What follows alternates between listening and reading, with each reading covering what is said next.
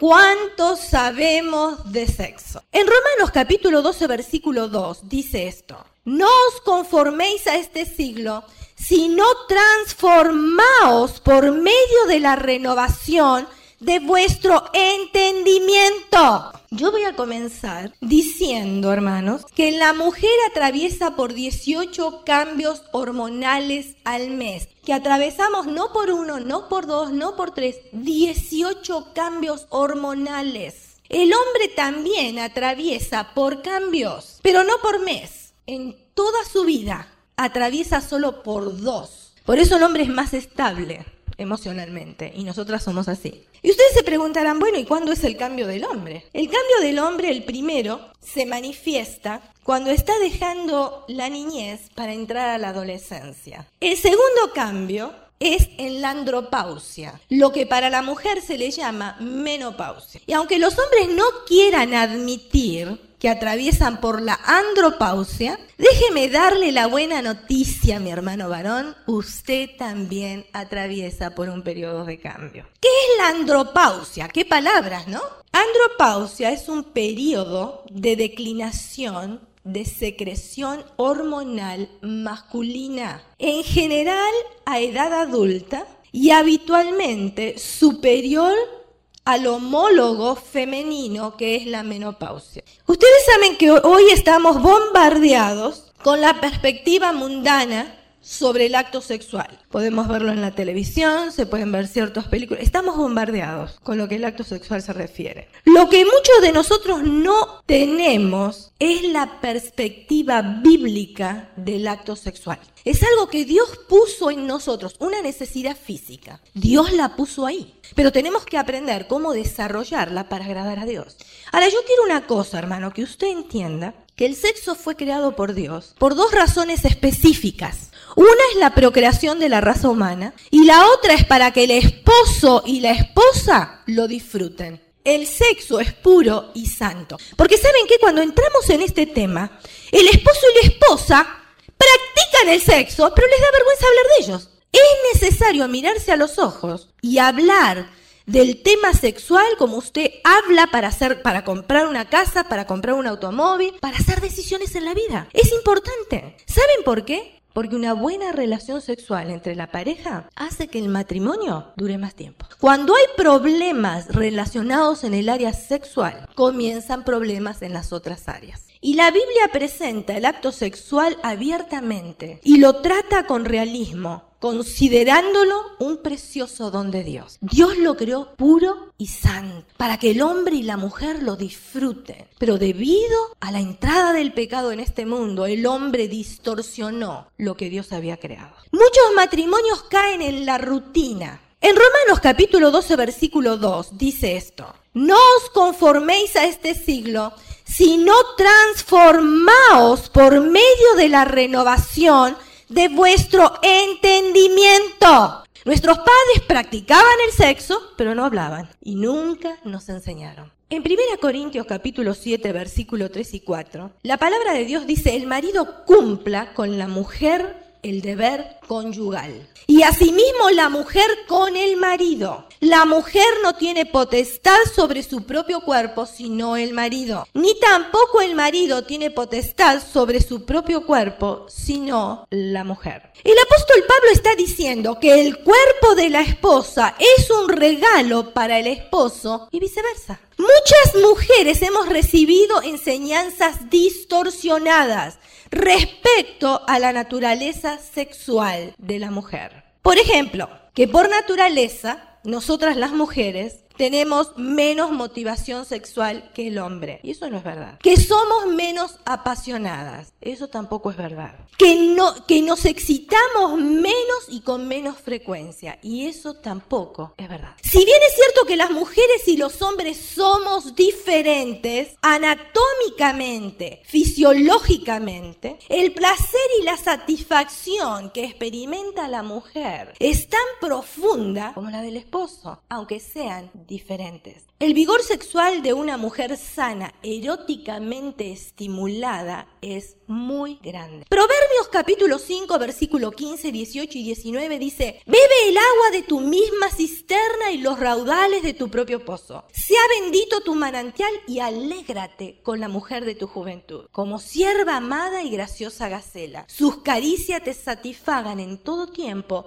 y en su amor recréate siempre. Hermanos, aquí se establece un hermoso paralelo entre la sed calmada a tomar agua limpia y fresca y la sed sexual de una pareja satisfecha. Aquí se describe una relación excitante. La frase alégrate con la mujer de tu juventud nos da a entender que la relación sexual da a los cónyuges gran placer. Y como esta descripción del matrimonio está en la palabra de Dios, es seguro que esto es lo que Dios tenía en mente y lo que tiene en mente para nuestro matrimonio. Cantar de los cantares es la historia del rey de Israel, que cortejó y conquistó a la Sulamita, una hermosa muchacha provinciana, y la hizo su esposa. Cada pasaje está cargado de abundante enseñanza de Dios sobre los aspectos sexuales del matrimonio. Cantar de los Cantares capítulo 2 versículo 3. Dice, como el manzano entre los árboles silvestres, así es mi amado entre los jóvenes. Bajo la sombra del deseado me senté, y su fruto fue dulce a mi paladar. Salomón y su esposa, la Sulamita, están entregados a hacerse el amor. La manzana es un símbolo frecuente del amor erótico en el, en el cercano oriente y se usa para simbolizar el amor sexual. La Sulamita está alabando la habilidad de su esposo para hacer el amor, diciéndolo que es una, un amante extraordinario. Hermana, ¿cuántas veces en los años de casada que tienes le has dicho a tu esposo que es un amante extraordinario? Como el manzano entre los árboles silvestres, así es mi amado entre los jóvenes. Bajo la sombra del deseado me senté y su fruto fue dulce a mi paladar. Puede que no consideres a tu esposo como un amante apasionado, pero déjame decirte, hermana, que él quiere que tú creas que él es un amante apasionado. El ego del hombre se pone a prueba en su habilidad como amante y tu rechazo puede herirlo profundamente. Si piensas que es aburrido y rutinario como amante, probablemente termine en convertirse en eso. Él quiere y necesita escuchar tu alabanza. Quizás estás pensando, ay, sí, pero no hay nada de excitante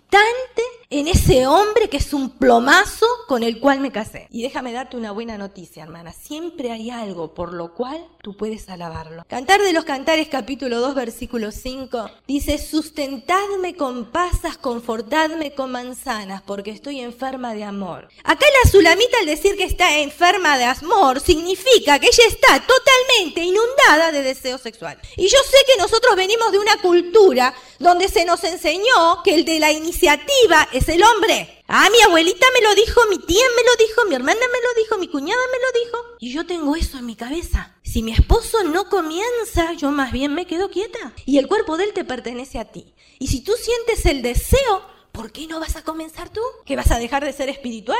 Dejas de ser espiritual si no lo haces. Le pide al esposo que la alimente con tortas de pasas y manzanas. ¿Y saben qué significa eso, hermanos? Símbolos del amor erótico. No estamos hablando pornográfico, cuidado. Y voy a explicar un poquitito más adelante. En otras palabras, le está pidiendo que la satisfaga sexualmente. El versículo 6 dice, su izquierda esté debajo de mi cabeza y su derecha me abrace. La esposa de Salomón le dice exactamente cómo puede satisfacerla. Otra cosa más que es un tabú para nosotras las mujeres. Ahora, escucha escuchamos decir ahí, entre mujeres, que nunca se tuvo un orgasmo, que nunca se llegó a la plenitud del goce sexual. Mi pregunta, hermana, ¿se lo has dicho a tu esposo? Porque quizás él ni lo sepa. ¿Por qué no te sientas, así como hablas de comida y de otras cosas, te sientas y le dices a él, ¿sabes qué, mi amor? A mí me gusta que me toques en diferentes partes del cuerpo. Y cuando tú me tocas en ciertas partes, yo me excito más que en otras. Entonces tu esposo va a saber. Y cuando tu esposo sabe, él te va a tocar donde a ti te excita y entonces tú puedes llegar al gozo,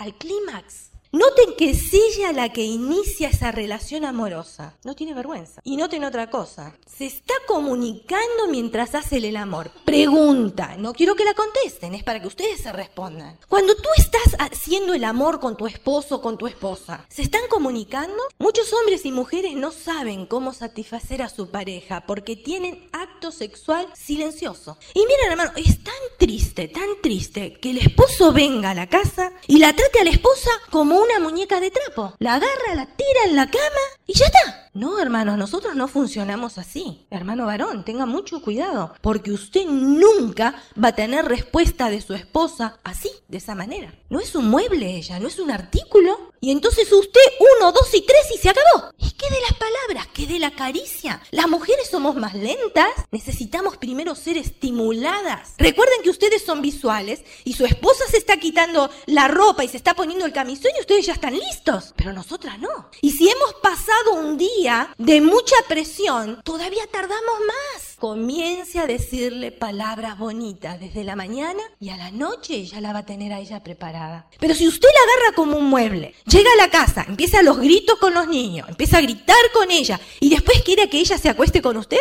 ¿sabe que ella en ese momento se va a sentir una prostituta? Y se va a sentir usada y se va a sentir abusada. Es necesario, hermanos, que si la relación sexual no está funcionando, ustedes se sienten a hablar de eso. Y no cuando están los niños corriendo, porque a Rosita le dieron ganas de ir al baño, Juancito le pegó una patada a Pedrito y no se puede hablar. Una mujer asistió a una consulta y dijo que después de 20 años de matrimonio nunca había experimentado un orgasmo. Y el consejero le preguntó si alguna vez ella le había dicho a su marido cómo estimularla. Y ella respondió, oh no, por supuesto que no. Nosotros los cristianos no usamos ni rebenques, ni usamos aparatos, ni necesitamos ver pornografía, tanto sea en película o en revistas para estimularnos, ¿no, hermano? Usted puede estimularse con su propia esposa, puede estar una hora estimulándola, pero no necesitamos animales y todas esas cosas que son pornográficas. Si usted ya decidió tener un plan familiar, Dios tampoco dice cuántos hijos tenemos que tener. Dios lo deja a nuestra sabiduría y nuestra capacidad de traer al mundo cuántos hijos podamos mantener.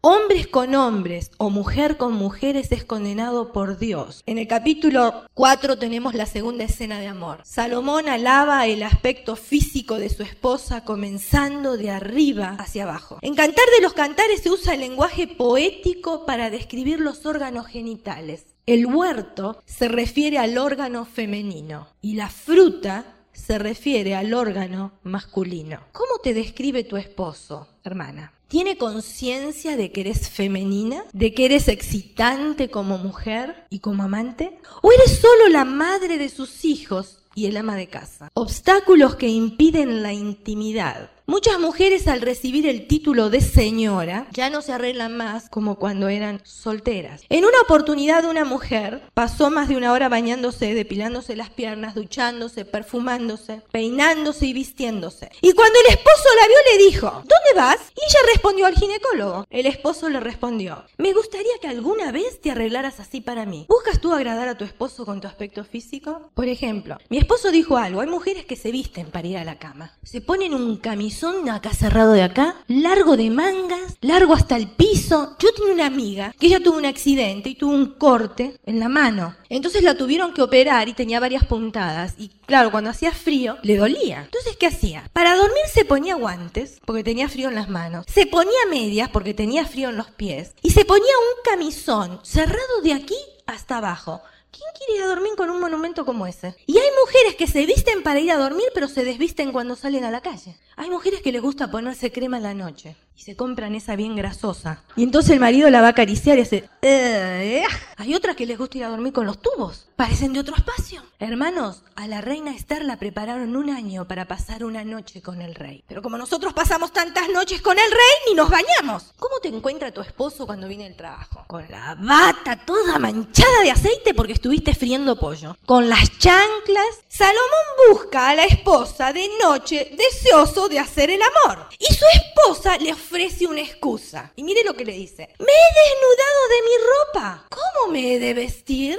Era una costumbre, hermanos, antigua, de que se cerraba la puerta con llave cuando se acostaban. Entonces, para abrirla, la sulamita tenía que levantarse y atravesar todo el cuarto para ir a abrirle la puerta a su amado, a su esposo, que recién llegaba. Entonces ella está diciendo en realidad esto. ¡Ay, Salomón! ¿No puedes dejarlo para mañana? ¿No ves que estoy cansada y lista para ir a la cama? Luego aparece con otra excusa. He lavado mis pies. ¿Cómo los he de ensuciar? Y saben que era un ritual religioso lavarse los pies antes de ir a la cama. Y no solo ella tendría que vestirse, sino que después tendría que lavarse los pies también. ¿Cómo le respondes tú a tu esposo cuando él quiere hacerte el amor? ¿Saben que muchas mujeres tendrían que llamarse dolores? Dolor de cabeza, dolor de estómago, dolor de piernas. Siempre hay un dolor. ¿Saben que está comprobado que el hombre que tiene una buena relación sexual funciona mucho mejor en todas las áreas de su vida? Si tú quieres que tu esposo progrese en el trabajo, pues ya sabes lo que tienes que hacer. Si, si tú quieres que tu esposo venga tempranito a casa para que se quede contigo, ya sabes lo que tienes que hacer. Si tú quieres que tu esposo te arregle todas las cosas de la casa, como dijimos ayer, cambiar la lamparita de la luz, pintar, pues tú ya sabes lo que tienes que hacer. Aplica 1 Corintios 13 a tu relación. Ese amor es paciente y amable. Ese amor no es envidioso ni celoso. Ese amor no es posesivo, no es torpe. Ese amor no es indiscreto, no busca lo suyo. Ese amor no es egoísta, no se enoja ni guarda rencor. Ese amor no presta atención a un error doloroso. Ese amor no enumera las fallas pasadas. Hay mujeres que continuamente le presentan excusas a sus esposos. Y déjame decirte, hermana, si tú eres una de ellas pueden ocurrir cuatro cosas. Y es mejor que te lo grabes. Te lo grabes en esa computadora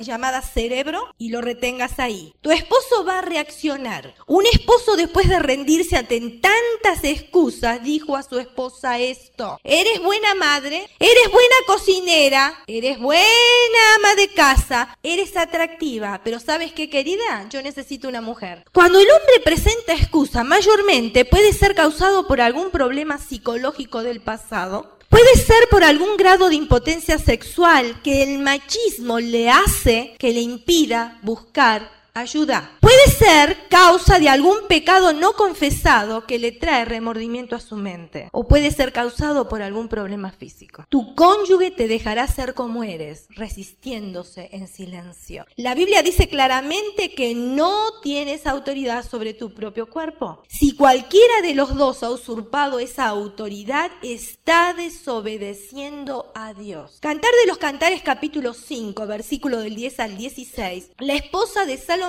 lo describe físicamente así. Mi amado es blanco y rubio. Pues si el tuyo no es ni blanco ni rubio, dile morenito y con cabello crespito, ¿verdad? Señalado entre diez mil, su cabeza como oro finísimo. y esto es la palabra de Dios, no lo estoy diciendo yo, cuidado. Sus cabellos crespos negros como el cuervo. Bueno, si es negrito, ahí está. Sus ojos como palomas juntos a los arroyos de las aguas, que se lavan con leche y a la perfección colocados. Sus mejillas como una era de, una era de especies aromáticas, como fragantes flores. Sus labios como lirios que destilan mirra fragante. Sus manos con anillos de oros engastados en jacinto. Su cuerpo como el claro marfil cubierto de zafiro. Sus piernas como columnas de mármol fundadas sobre basas de oro fino. Su aspecto como el Líbano, escogido como los cedros. Su paladar dulcísimo y todo él codiciable. Tal es mi amado, tal es mi amigo, oh doncellas de Jerusalén. Uy, ese hombre se va a derretir como una mantequilla. Lo van a tener que juntar con cucharita. Semejante palabras. ¡Qué poético! Salomón no está presente, su esposa está soñando despierta y llega a la conclusión de que todo él es deseable. ¿Cómo piensas tú de tu esposo? ¿Es el que trae el cheque a la casa? ¿El que va a la iglesia? ¿El que juega con los niños? Y todo eso está bien, pero no es suficiente. Ella desea hacer el amor con su esposo y agresivamente toma la iniciativa. Y en el versículo 13 dice, ¿qué veréis en la Sulamita? Algo como la reunión de dos campamentos. Hermanos, en algunas versiones, en vez de la palabra reunión, se usa la palabra danza y se refiere a la danza de Mahanaim. Hermano, hermana, prepárate y comienza a bailar la danza de Mahanaim. Cómprate, cómprate las sandalias y comienza a bailarle delante de él. ¿Es tu esposo? Si a él le gusta que tú duermas sin ropa, ¿quién te prohíbe que duermas sin ropa? Si a él le gusta un camisón atractivo, un baby doll, pues cómprate un baby doll si tú estás para agradarle a él. Capítulo 7, versículo 1, Salomón contesta, cuán hermosos son tus pies en las sandalias, oh hija de príncipe. Los contornos de tus muslos son como joyas, obras de mano de excelente maestro. Todos sabemos que los hombres se excitan a la vista de un cuerpo femenino. Y fíjense en ustedes si no es verdad. Hermanos, para promover la venta de un automóvil le ponen a una mujer casi desnuda. Y el hombre es tan visual y con perdón de la palabra tan tonto que compra ese automóvil solamente porque vio a esa mujer desnuda ahí haciendo la propaganda. Cantar de los Cantares capítulo 7 versículo 8. Salomón continúa alabando a su esposa mientras ella danza y le dice, subiré a la palmera así de sus ramas. Trepar a la palmera se relaciona con fertilidad. Y Salomón está diciendo que desea hacerle el amor a su esposa. Fíjense en las veces que hemos escuchado lo mismo, hacer el amor y hacer el amor. En el versículo 9 y 10 la esposa le dice, y tu paladar como el buen vino que se entra a mi amado suavemente y hace hablar los labios de los viejos. Yo soy de mi amado y conmigo tiene su contentamiento. Ella le expresa que es de él y que está dispuesta a complacerlo. Se conmueve por el solo hecho de que Salomón le desea físicamente.